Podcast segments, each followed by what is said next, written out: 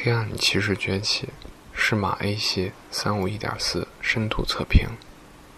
这也是我特别想买的一个镜头，今年下半年一定要把它取回来。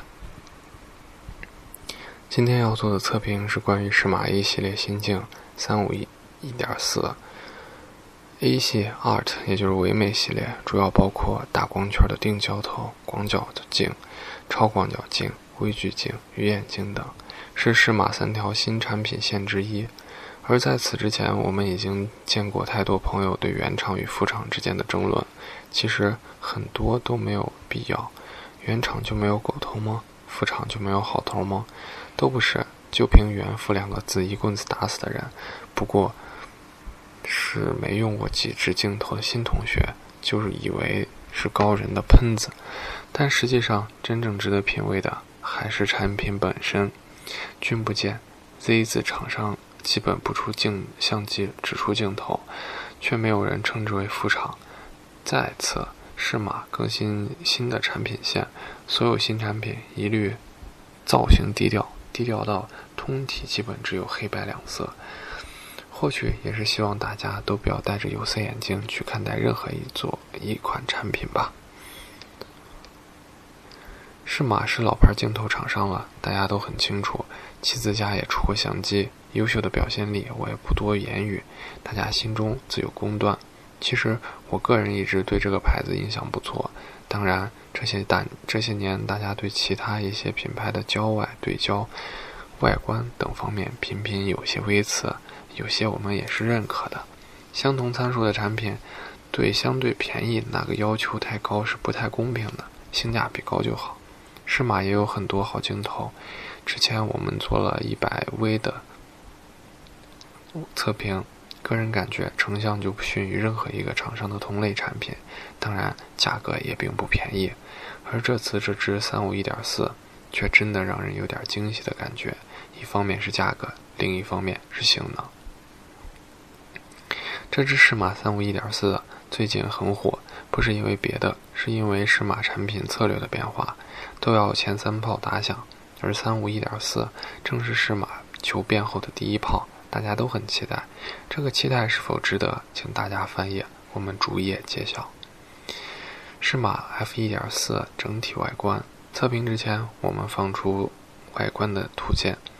笔者笔者说过，从整体上讲，可谓是脱胎换骨，颜色还是那个熟悉的灰色。同样是顶级镜头，但金圈不见了。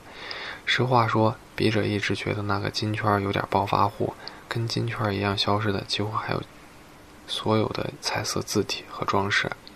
适马的新造型可以说是完全灰阶化的，低调而沉稳，没有一丝多余的装饰。这种风格让笔者想起了一个词儿：无名氏设计。笔者第一次接触这个词儿是很久以前，在讨论无印良品这个品牌时，弱化品牌特点，弱化装饰，以更大的精力投身到产品的品质上去，是它的主旨。而最后，这种简洁的风格也就成了其他其品牌的特征。适马三五一点四低调与否，是无名氏设计有一丝共通性呢？或许我们从仅在镜头正面出现的小号 C 码字样可以看出点什么。要说颜色，适马三五一点四唯一明显的色彩就是镀膜的色彩了。后镜与前镜的镀膜色彩类似，可能是相同的镀膜，在强逆光下反射出红色和黄色的光泽。另外，本次测评的版本为佳能 EF 卡卡口的。测试平台是五 D 三，而尼康卡口的版本也已经到期到测，更多内容正在制作中。而在实际使用中，我们观测到镀膜还会反射出蓝紫色的倒影，还真是五彩斑斓呀！适马三五一点四有着低调的却很惊喜的外观，让我们第一眼看到有不低的分数。或许这还真是只厚积薄发的镜头。那么好。下一页，我们仔细看看它的材质。拿到镜头后，第一眼就看到了镜头后盖的变化。笔者的印象中，适马的前后盖一直很水，无论头高端与否，镜头盖就没高端过。特别是那银色的 C 码字样，还总是掉漆到掉漆。而这次终于做出了变化，厚实，没有凸起，图案是刻上去的，而夹子拿捏的位置还有防滑纹，挺人性的。适马三五一点四在外观上给了我们印象好的不断，从镜头盖只是见微知著，镜头本身才是重头。那对于适马镜头，什么是大家最关注的？关注的呢是表面工艺。原来适马的表面工艺很多是喷塑，优点是质软而手感舒适，初期哑光的质感也比较不错。但有个致命缺陷，就是喷漆的表面很不耐用，会掉。随便指甲一抠，然后就悲剧了。这个问题已经被笔者连笔者内的广大用户喷的实在不想喷了。而这次针对这个问题，笔者特意以身试法，请看图。笔者是用力挠啊挠，最后发生了奇迹呢。看一下图，没事儿，适马再也不会脱皮了，彻底的。话说适马用户们多年的夙愿终于实现了，皮终于不脱了。手感会不会下降呢？大概适马的设计师也想到了这点，他们增加了防滑纹。对于用单反的人，即便是左撇子，也是左手快门，右手快门，左手镜头吧。队友们左手握住镜头，对焦窗朝向自己，发现在镜头与手掌接触的地方，刚好一大段防滑纹处理。这里突出了适马镜头造型师在人机工程学上的考量，而这只是开始。这之后，更多的设计也逐渐体现出来。适马三五一点四工艺质感，继续我们还是谈材料。前一页说过镜筒不再脱皮，这是指中段和前段，而后段以及宽大的对焦环并没有采用这种材质。当然，它们也不会脱皮，因为这几处是金属的。体验中，这个二点五厘米宽的防滑胶还是对对焦环的金属质感。让笔者想起了某个德系品牌。这么一想，这个造型还真有点德味儿。这时大家一定说笔者太扯了，这也能联系到德味儿这个臭名昭著的词儿。不过笔者还是找到了某个德头进行了对比。大致镜头是通体金属的镜头，镜身、对焦环也更加圆润、润滑一些。不过说真的，不是适马三五一点四的问题，毕竟那只头要比它贵上三倍多。啊，这里提到的应该是彩色的头。从黑色表面看，尾部的金属底座处理的工艺应该是阳极氧化。仔细看下，还可以看到一道道非常细的环形纹理，可以想到应该是采用的车削加工，并且密集的纹理说明刀具的加进给速度应该并不快，感觉活儿还蛮细的。来看一张和五 D 三的挂机照，还是很协调的。说完工艺和质感，下面我们来谈谈几个细节。适马三五一点四上开关只有一个，这是只不带防抖的镜头，所以只有一个大大的自动对焦开关。这个开关手感清晰，波动方便。开关下露出的颜色 AF 时为白色，MF 为黑色，非常明了。转过来，对焦环窗非常透亮。里面的字也都是黑白色的，适马三五一点四，最近对焦为零点三米。另外，对焦窗下的文字还显露出这是镜头的滤镜口径为六十七毫米。新的镜头也搭配了全新的遮光罩设计，这个设计看上去要比从前的遮光罩厚重。非常有特点的是，遮光罩的后端外侧有一圈橡胶环，可以提升手感，而且。环上还有镜头参数的 low 刻，显得非常高端。不过大家吐槽了很久的内表面处理，并没有太大提升，依旧是塑料波纹。或许它的吸光效果没有植绒面差太多，但显然在使用者眼里，植绒才是高端的象征。外观测评的最后来张艺术点的照片。镜头上 A 系列的银色标识是适马新镜头产品线的象征，另外两条是 S 和 C。今后适马新研发的镜头都会按这三条线出，而外观也会在款式上都统一为上述风格。这是适马又一个新时代。下一页开始，我们就讨论光学的问题了。光学结构、MTF 曲线以及畸变测试。适马在三五一点四上使用了三种特殊镜片，分别是非球面镜片 （FLD），也就是影极特低色散镜；SLD，超低色散镜，如图。FLD 影极特低色散镜，SLD 超低色散镜是用于对倍率色差和轴向色差的改善，而非球面镜则是有善于有有助于改善画面边缘位置的解像度，特别是盖头第一片镜片即采用非球面镜，应该是为了改善畸变和暗角的现象。上图为畸变测试，我们拍摄了一幅较为规整的瓷砖画面。从画面上看，三五一点四畸变控制尚可，有轻微的筒形畸变。刚才提到的那片非球面滤镜，应该是发挥了不少的作用。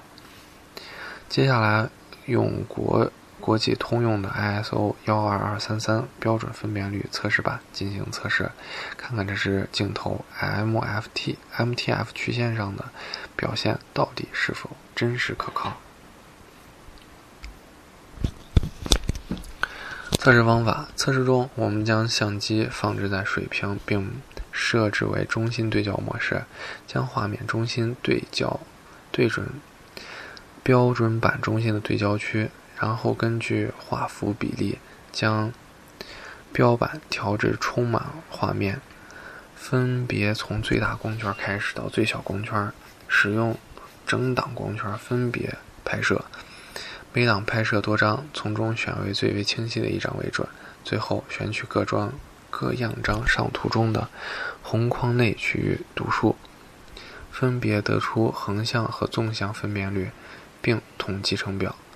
为保证测试观客观体现镜头素质，我们采用相应接口主流全画幅相机进行测试。测试结果。通过对 ISO 幺二三三样标版的实拍测试，我们得到了适马 f 一点三 f f 一三五一点四在各光圈下的分辨率数据。通过柱状图，我们可以看出适马 f 三五 f 一点四分辨率表现的相当有意思，与现在很多镜头收两档光圈数据。达到顶峰，然后在小光圈表现较弱不同，适马三五一点四的最佳表现出现在 f 五点六到八，数值相当高，达到了两千八线左右。之后的表现也相当优秀并且稳定，唯一不足的是全开光圈到 f 二点八间的纵向分辨率较低，在两千线左右。但比较怪的是，此时横向分辨率都在两千四百。线以上。下我们看看实际拍摄中的分辨率表现。中心及边缘分辨率实拍测试。各档光圈分辨率上有什么差异呢？我们也通过实拍进行了测试。长图如下，我们分别截取了画面上边缘和中心的橙色框作为参考。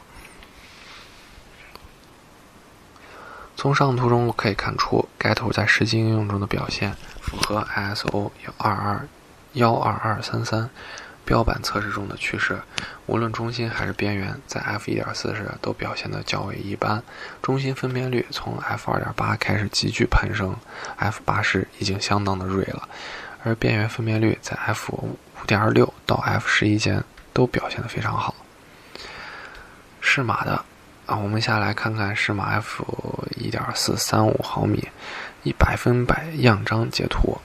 通过观察百分百大小的样张，我们可以了解镜头最为真实的成像素质。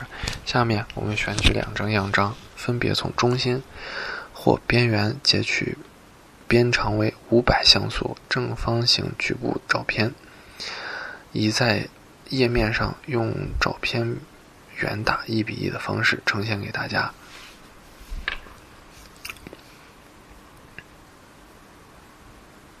在实战中，我们看到三五一点四画质表现良好，特别是画面中心，连纸张的纹理都看得很清晰，我们感到非常满意。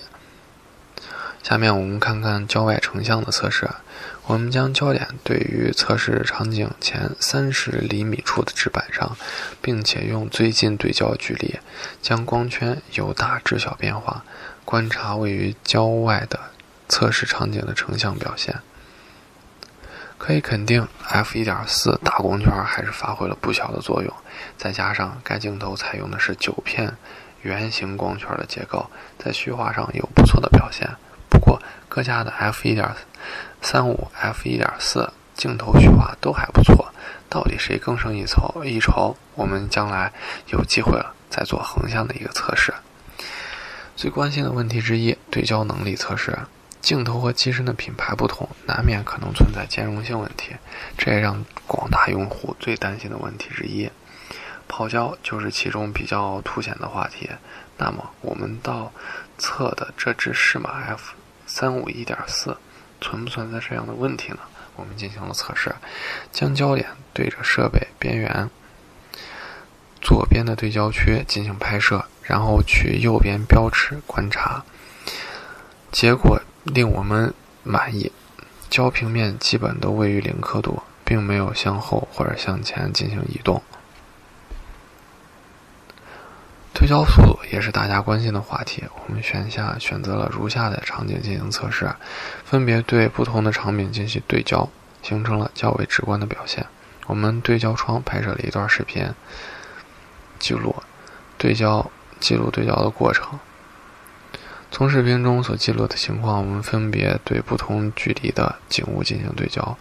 适马三五一点四对焦真的很果断，HSM 速度很快，合焦后基本没有犹豫。根据经验，这个表现至少不弱于各种品牌的原厂镜头。适马三五一点四 HSM 星光星芒效果测试。星芒是一种非常唯美的表现，在测试中，我们来观察该镜头的星芒效果是否唯美。从 f 五点六开始，画面上光源开始出现较为明显的星芒，效果整体美观，并且光源并没有出现明显的眩光和鬼影。适马三五一点四使用了不少特殊镜片和抑制色散。其中包括 FLD 低影级特低色散镜、SLD 超低色散镜，这些昂贵的镜片到底有没有发挥作用呢？我们来看看实际的表现。分别观察画面中心和边缘、树枝与光与天空的明暗交界处，我们发现适马三五一点四色散控制的还算不错，基本没有太大的。明显的色散，仅在光圈全开的时候，轻微的有些紫边。暗角现象测试，在分析适马三五一点四光学结构时提到过，该镜头的首枚镜片采用了非球面，目的在于改善畸变和暗角。从前面的畸变测试来看，效果还算不错。下面我们再看看暗角问题上的表现。我们从一点。f 一点四开始用整档光圈进行测试，根据样张中的表现，我们看到在使用大光圈时，三五一点四还是有较为明显的暗角。随着光圈收缩，暗角表现越来越明显的改善，在 f 二点八时已经非常轻微，f 四时基本完全消失，之后一直表现稳定。看来在暗角的问题上，适马三五一点四还是没有做到尽善尽美。下面看看人像样张，三十五毫米是个用途非常广泛的焦段。对于人像领域，它既可拍摄全身的环境人像，也可以拍摄距离近头像、近距离拍摄头像，然后大光圈背景虚化。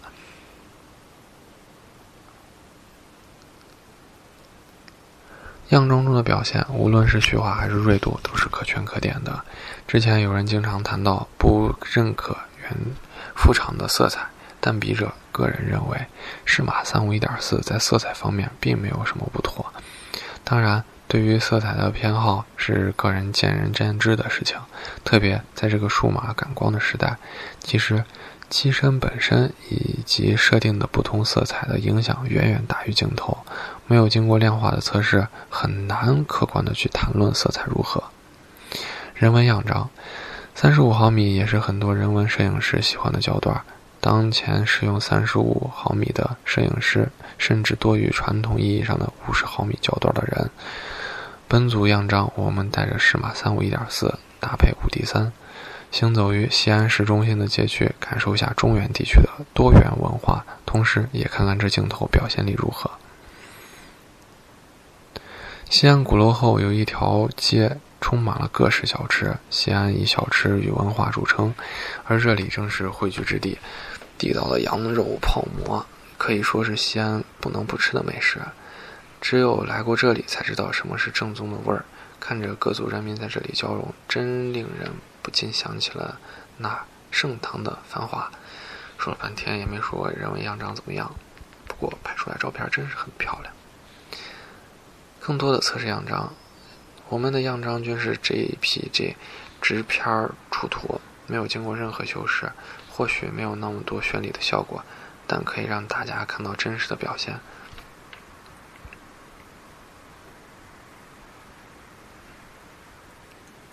可以说，适马三五一点四以最保守的价值，是不弱于绝大多数市场上的同类产品的，甚至很多方面是领先的。三五一点四这个类别并不是一类便宜的镜头，在大家的平均价位都在万元以上时，适马三五一点四却仅在五百元左右的价格，确实是有杀伤力的。其实，笔者作为测评人都很诧异，适马是如何进行成本控制的，以实现如此高的性价比。俗话说得好，一分钱一分货。但平心而论，这支镜头无论是外观还是样张表现，都已经达到了一个更高的水平。笔者猜想，它的成本应该不低。所以我们想到另外一个老话，叫做赔本卖，赔本赚吆喝。虽然说赔本应该不至于，不过作为适马新产品的第一炮，我很想。知道他们也一样，希望能够打得比打得响亮。另外，新的 ASC 镜头未来都可能采用适马研发的 USB 连接器，在电脑上进行调试。据可靠消息说，该设备和软件并不仅仅是用于跑焦的校正，还有更多的调节选项。等待设备到测评后，我们还和大家分享体验。最后总结一下，优点是。革新的外观，低调而感觉到比较出众的质感。二呢，锐度等多项光学表现优异。三呢，HSM 对焦快而且准。四，仅同类产品一半的售价。不足呢，一个是全开光圈暗角较为明显，二呢，遮光罩为植绒，这也都不算什么了。希望在今年年底的时候，我能把这支镜头请回家。